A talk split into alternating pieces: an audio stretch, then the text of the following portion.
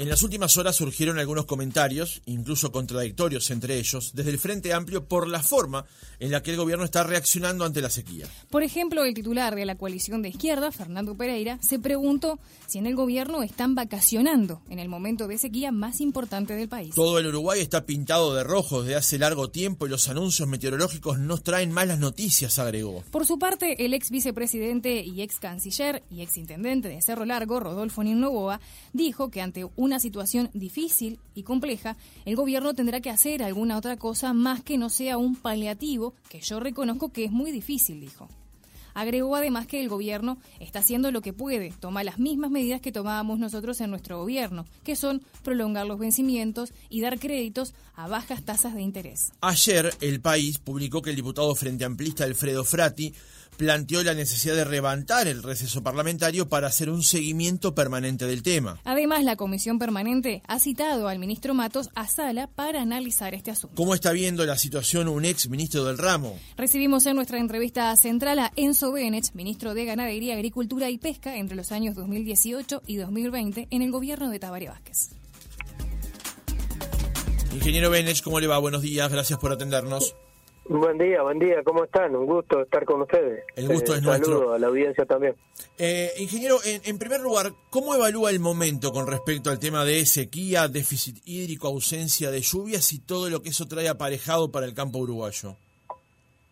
Bueno, mire, este, primero, eh, en Uruguay los déficits hídricos en verano es la norma, ¿no? No es la excepción, es al revés. En verano siempre hay seca no es tan común que haya una seca eh, masiva, prolongada, aunque hay algunos antecedentes, nosotros tuvimos algunos donde las secas eran regionales. Obviamente estas situaciones son muy preocupantes por lo que implica para el sector agropecuario, pero mucho más que eso, lo que implica para el país.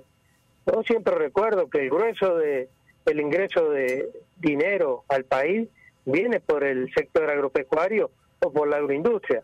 Por lo tanto, si se afecta esto, el proceso productivo, se está afectando todo el país. Esto tiene consecuencias, no es gratis, pero tampoco es novedad, ¿verdad? Esto ha pasado históricamente.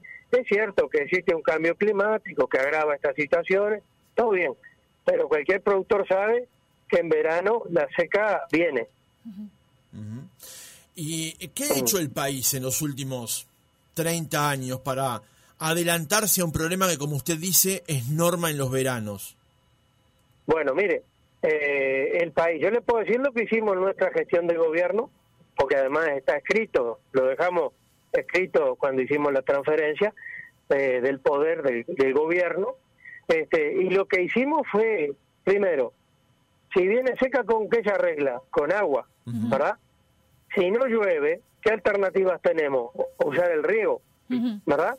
O reservar agua, porque en Uruguay en realidad llueve mucho más que el agua que necesitamos, ¿verdad? Pero para poderla usar hay que represarla, hay que acceder a pozos, ¿verdad? Hay que tener toda una cultura de uso del agua. Y yo le recuerdo que dentro de las cosas que se hicieron, y fue en la gestión de, de Tabaré Aguerre, fue eh, la ley de riego, ¿verdad? Una reforma de la ley. Y este era el enfoque.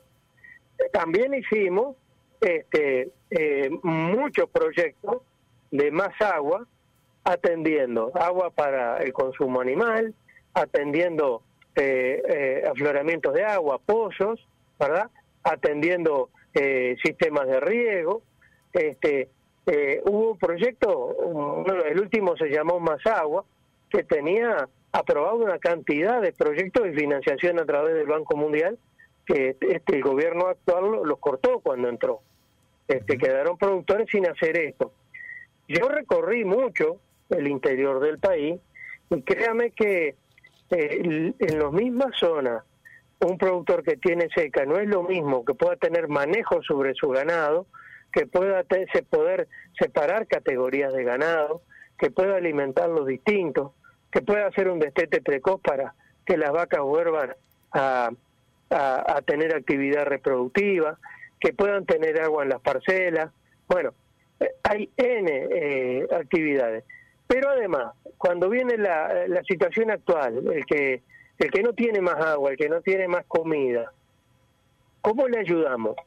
No es solo prorrogándole los plazos y, y dándole un crédito blando. El productor, la vaca necesita comer.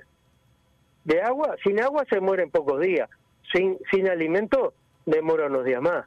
Pero estos estrés repercuten directamente en la actividad productiva, en el proceso productivo. Ni que hablar en la lechería. Ahora, los tiempos no son los mismos para todos los productores de este país. Una cosa es la, es la ganadería o la ganadería de carne. Los ciclos son largos, la gestación tenemos ahora nueve meses. Si la vaca no se preña, bueno, nos quedó una vaca vacía y perdimos un carnero. ¿Verdad? La lechería, lo mismo. La agricultura, la agricultura de secano, bueno, los ciclos son anuales, ¿verdad? La soja o el trigo lo que, o el maíz se plantan una vez por año. Este, eh, en cambio, en la horticultura los ciclos son más cortos. Por lo tanto, las medidas, a mi juicio, tienen que ser diferenciales. Pero además, eh, hay otro factor que yo creo que es fundamental. No es desde un sillón, si me pongo en mi caso, cuando era ministro, no es que yo invente las medidas, hay que hacerlas con eh, los propios productores, organizados. Por eso cuando repartimos raciones, lo hicimos a través de las mesas de desarrollo rural, a través de las sociedades de fomento, a través de las cooperativas, a través de N productores. Y no era plata que se regalaba, ¿verdad? Lo que era eh, en aquel momento repartíamos cascarilla de soja para el ganado adulto, que se pagaba con plazos largos y sin interés, pero se pagaba y se pagó la mayoría. Este, pero también atrás de eso eh, iba un paquete tecnológico que tratamos de ayudar al productor, es decir, para que haga este precoz, que separe eh, los terneros de las madres, pero al separarlo necesitaba darle una ración distinta, la cascarilla de soja no alcanzaba, no servía para eso.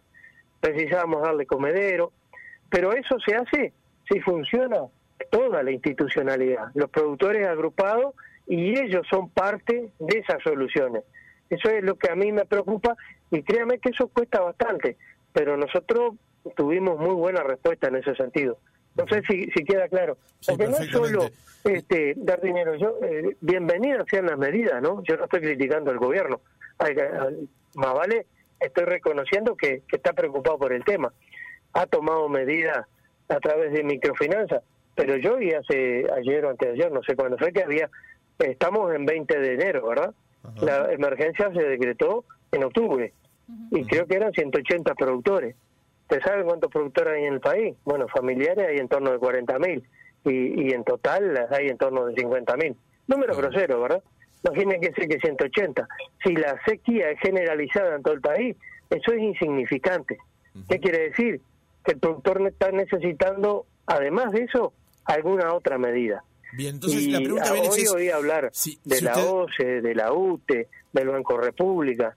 El Banco República este, lo escuché directamente al presidente decir que corrían seis meses. Bueno, eh, bienvenido sea, pero me parece que eh, por eso yo insisto, creo que esto no es suficiente. Este, son bienvenidas estas medidas, pero creo que hay que seguir trabajando. Ahí va, esa es la pregunta que quería hacerle. Si usted considera que estas medidas son insuficientes o el problema que tienen las medidas es que no tienen redireccionamientos específicos en función de las localidades y el tipo de producción. Sí, y, específicamente eh, cualquier medida de este tipo necesita la participación de quien va a recibir la medida, porque ¿qué es lo que precisa el productor? Este, yo creo que es distinta las necesidades y esto después va a terminar repercutiendo ¿verdad? Si, si faltan, eh, si las vacas están en anestro y no quedan preñadas y hay menos terneros, en algún momento vamos a tener menos carne para cortar. La leche se va a resentir y va a salir más cara producirla, ¿verdad? La horticultura iba a tener problemas. ¿Qué va a hacer? Subida de precios. Y es ahí cuando la gente este, se preocupa. Y, y yo creo que el problema de fondo aquí trasciende los gobiernos estas tienen que ser políticas de Estado, de largo plazo. Y atrás de esto hay otro tema, que es la conciencia agropecuaria. El, el público ciudadano, y, esto es de todos los sectores, conoce poco y no valora la actividad productiva del agro.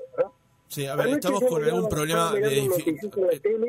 y, y un, un este este eh, un entrevistado por el desfile de carnaval decía ojalá que nos llueva imagínense cuando un productor rural que está sin agua para tomar que está sin agua para las vacas escucha eso bueno pero cada uno en su lugar y yo creo que tenemos que ser este conscientes de lo que representa la actividad productiva del agro para el país y la necesidad que tienen los productores de que en algún momento se los ayude para salir del paso. Me quería centrar en esto último que usted decía, Benech, y ya hemos recuperado la comunicación, porque usted planteaba que tiene que haber políticas de Estado con respecto a eso, y yo le pregunté al comienzo del reportaje qué es lo que había hecho el país en los últimos 30 años. Entonces, le reformulo la pregunta. ¿Faltan políticas de Estado para resolver una cuestión que, como usted dijo, ocurre todos los meses de enero o en el verano, que es un déficit y a veces sequía? Sí, sí, sí, sí. Eh, yo creo que faltan políticas de Estado, tanto que faltan eh, que algunas se generaron. Eh, a ver, ¿cuándo se aprobó el, el, diseño de las emergencias agropecuarias? ¿Verdad? No hace tanto tiempo y trasciende los gobiernos. Le puse el otro ejemplo que era la ley de riego, que en realidad era una concepción de tratar de buscar mecanismos para resolver, eh, eh, reservar el agua que llueve, eh, de otra forma no la utilizamos y termina perdiéndose en el océano, ¿verdad? Pero ¿cuánto de eso y qué utilidad tendría ahora si tuviéramos un, buen tajamar lleno de agua? Y, a ver si usted no escuchó lo mismo que yo he escuchado. Hay muchas muchas intendencias, mucha gente preocupada limpiando tajamares ahora. Bueno, pero el tajamar si está seco está lindo para limpiarlo, pero se va a llenar después que llueva y después que llueva no lo vamos a precisar más, lo precisamos ahora. ¿Se entiende? Sí. Por eso me refiero a que tiene que ser política de largo aliento. Es decir, los tajamares tienen que estar siempre limpios, no no cuando hay seca. ¿Se entiende? Sí, Benji, por ejemplo, ¿qué otro tipo de medida entiende que, está faltando para esta situación? Más allá de lo que usted decía de las políticas de Estado o que sean políticas focalizadas cada uno para, para los distintos productores. No es lo mismo, usted repasaba recién, no es lo mismo la lechería que los productores de ganado y no es lo mismo la horticultura. ¿Por qué línea, por ejemplo, le está faltando al gobierno ir? Lo primero, lo primero es conversar con la gremial y los productores. Yo no soy quien para decir qué precisan los productores en cada una de esas áreas. Yo le pongo como ejemplo algunas que nosotros utilizamos, como por ejemplo era, eh, eh, primero, la participación de toda la institucionalidad. Uruguay es muy rico en la institucionalidad. Tenemos investigación, tenemos eh, INIA, tenemos el Plan Agropecuario de Extensión, tenemos el INACE de la Semilla. Eh, y yo recuerdo que hasta en algún momento hubo que eh, flexibilizar normas para importar semillas porque no había ni aquí ni en la región. Por lo tanto, no sé, a mí me parece que lo más importante es trabajar con la institucionalidad. Yo le podría decir, bueno, si, falta alimento para el ganado, eh, para la ganadería, este, seguramente eh, se puedan importar raciones, como se hizo en algún momento, carilla de soja o otras raciones para alimentar el peque, ¿verdad? Eh, tan importante como eso también es ajustar las cargas, la carga animal. Y, eso hay mucha información en este país. Ahora, hay, hay, muchos productores que saben hacerlo, hay otros que no saben hacerlo. Bueno, ¿cómo hacemos para, para ayudar a los que no saben? Bueno, este, yo creo que eh, trabajando juntos con ellos, con las gremiales, con las sociedades de fomento, con las cooperativas, con todo, ¿verdad? Esto no es un problema sencillo, por eso es de largo aliento. No, no sé si logro transmitir el concepto, ¿verdad? Sí, sí, yo, por lo menos lo entiendo perfectamente. Eh, usted decía justamente el tema de, las raciones y demás. ¿Confía, cree que el instrumento de un control de precios que se ha mencionado en las últimas horas es un instrumento útil para esta circunstancia? Sí, mire, yo que sé, es difícil, ¿no? Eh, en mi experiencia, cuando hay una demanda alta y los precios suben. ¿eh? Los precios suben. Y yo no sé si la oferta va a ser muy alta porque, a ver, ¿de dónde salen las raciones? De los granos, ¿verdad? Estamos en plena seca. Los, que no tienen riego, los maíces de secano, eh, los bueno, se van a ver afectados sin duda. Va a haber menos oferta. Entonces, capaz que en algún momento hay que llegar a importar. Este, yo no, no, no sé, no, no creo demasiado en el tema de los controles de precios. Nosotros, eh, cuando yo fui ministro, no lo hicimos así, ¿verdad? Lo que hicimos fue eh, licitaciones, llamados, y, si hay que importar, se importa eh, de la manera más ágil y más rápida posible. Claro. Benech, ¿usted comparte lo que ha afirmado en las últimas horas Fernando Pereira con respecto a que el gobierno está de vacaciones? Y lo dijo justamente en las mismas horas prácticamente en la que el ministerio firmaba la ampliación de la declaración de emergencia agropecuaria. ¿Comparte los términos de Pereira? Mira, eh, los términos de Pereira son de Pereira, no son míos, ¿verdad? Lo que yo dije, y capaz que por ahí hay algún punto de encuentro, yo hablé de conciencia agropecuaria. El país no tiene conciencia, porque, a ver, yo soy un viejo jubilado este, y voy a la playa y está todo el mundo eh, deseando que no llueva. Yo te puse el ejemplo de carnaval. Sí. Y a mí me parece que eso es un error, es una falta de conciencia que tenemos este, de lo que están pasando nuestros productores agropecuarios. A ver, eh, y también debo decir que a mí me parece, y puse un ejemplo claro, ¿no? Porque la emergencia se declaró en octubre, las primeras medidas, y, estamos a 20 de enero.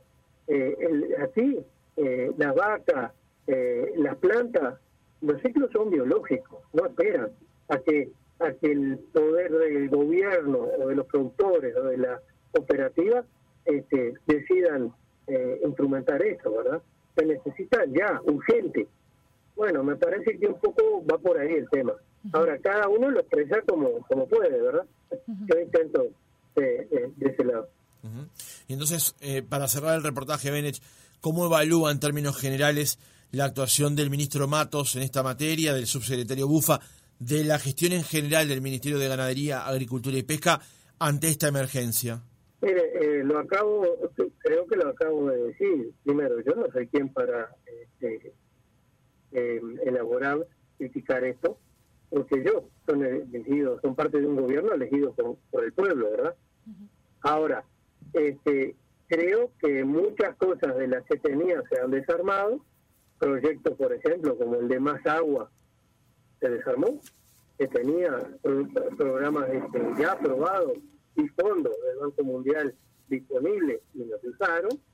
Este, la mesa de desarrollo rural, eh, que son una herramienta para llegar a los productores, yo creo que eh, se ha minimizado el funcionamiento de eso. Eh, pero pero bueno, este, es lo que la ciudadanía dice. Yo soy respetuoso de esto. Eh, tratamos cuando nos fuimos de dejar todo esto y está todo escrito, ¿no? Este, yo todavía me fijaba, está colgada en la página del ministerio, este, todas las cosas que nosotros hicimos durante este periodo. Bueno, eh, si ellos logran hacerlo mejor, bienvenido sea. Yo creo que no es esa la situación hoy. Bien, un oyente, Fernando Brás, nos pregunta eh, por el proyecto de Más Agua, justamente para el desarrollo del periodo pasado, que le preguntemos a usted por qué se firmaron contratos con sociedades de fomento rural y otros en septiembre de 2019, tan tarde, estima el oyente, un proyecto tan importante porque se dejó para lo último, porque fue un lío con el cambio de gobierno después, agrega. No, mire, eh, yo no le puedo decir la fecha porque no, de memoria, pero estos procesos son largos, ¿verdad? La evaluación de los proyectos, la financiación, después tener el crédito. Yo lo que le puedo asegurar es que había una cantidad de proyectos cuando entregamos el gobierno, es decir, el primero de marzo del 2020, aprobados y que estaban los fondos del Banco Mundial, creo que eran 8 millones de dólares. Es cierto que había más proyectos que plata, es cierto. Pero de cualquier manera, yo creo que podrían haber utilizado este gobierno. Ahora, eh, por eso yo le decía que esto tiene que trascender los gobiernos. Este, y mire que nosotros eh, hicimos esfuerzo para hacerlo lo más rápido posible. Ahora, yo no le puedo decir que, nosotros somos brillantes y estos son malos. No, no es así. no, no es así. Este, los procesos eh, dentro del Estado sí son lentos, no son fáciles. De cualquier manera, yo le puedo asegurar que hubo un montón, hubo un pico de proyectos para eh, eh, uso de agua, para equipos de riego, para distribución de, alambrado y distribución del, campo, para el manejo del ganado, de bebederos, Este, y hay ejemplos muy claros de proyectos de cómo le cambió la vida. Estoy recordando en este momento eh, la eh, el productor lechero de Florida, mantiene un campo, este, y, se le encargó en esto, por estos proyectos de tipo reo, que a, la gente le cambió la vida. Consúltenlo si les parece. Este, o, la sociedad o la sociedad fomenta la casilla, otro emprendimiento colectivo. Hay muchísimos de esos, me le estoy nombrando dos o tres, pero hay muchísimos de esos que se fueron haciendo. Yo creo que sería bueno revisar y tratar de que independientemente del gobierno estas políticas se mantengan. Enzo Benech, ministro de Ganadería, Agricultura y Pesca entre 2018 y 2020. Gracias por haber estado otra mañana con nosotros. No, muchísimas gracias y bueno, espero haber sido claro. Y bueno, hay que seguir trabajando. Aquí no hay otra solución que, seguir trabajando, que los productores no bajen los brazos y ayudemos como, como sociedad a, los que están eh, poniendo el lomo. Muchas gracias. A usted.